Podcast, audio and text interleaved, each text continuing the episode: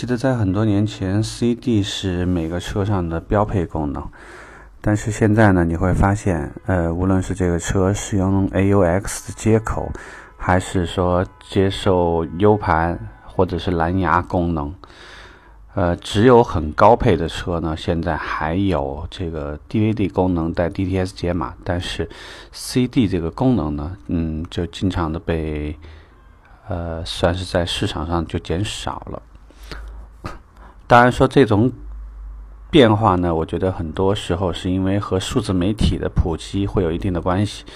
毕竟讲现在你在周围想随便找到一家卖 CD 的店是非常难的一件事情。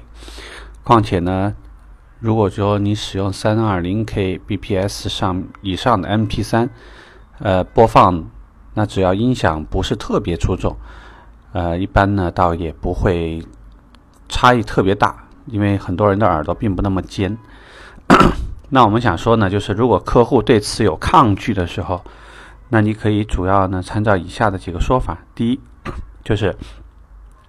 CD 片源现在确实非常少。如果说你在网易严选啊，有些媒体或者你去淘宝去买，呃，大部分的 CD 应该单张在三十五块钱以上，四十九块钱，嗯，那正版还有一些。会在几百块，呃，客户很少是会考虑出钱去承担的。毕竟讲你摊到每一手都差不多是三块钱左右。那如果说你使用这个 U 盘呢，那应该成本就大范围的降低了。使用蓝牙呢，虽然说，呃，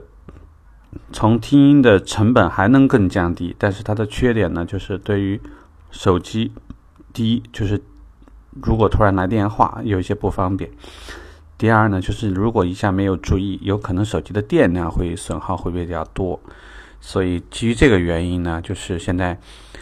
客户使用更多的有可能还是这个 U 盘这种模式。所以如果说你的车没有 CD 功能，就记得引导客户：第一，片源少；第二，USB 更方便；第三呢，这个也不需要去考虑用手机去挂蓝牙。虽然说开车的这个方便会好很多，但是如果同时介入媒体这件事情，电量呢就会有损耗。毕竟讲没有很多人喜欢一上车，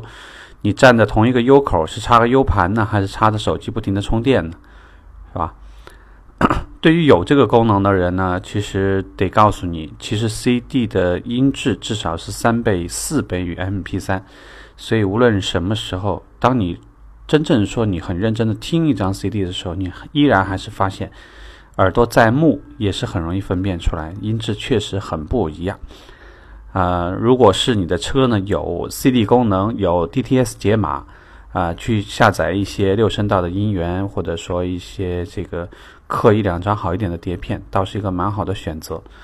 嗯，通过这种形式呢，非常容易展现。像现在车上面呢。在美系车里面比较多会配备一些 BOSS 品牌的这个车载音响，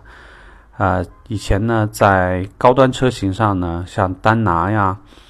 呃，这个 BNO 的这个品牌的一些音响呢也比较多的会有配备。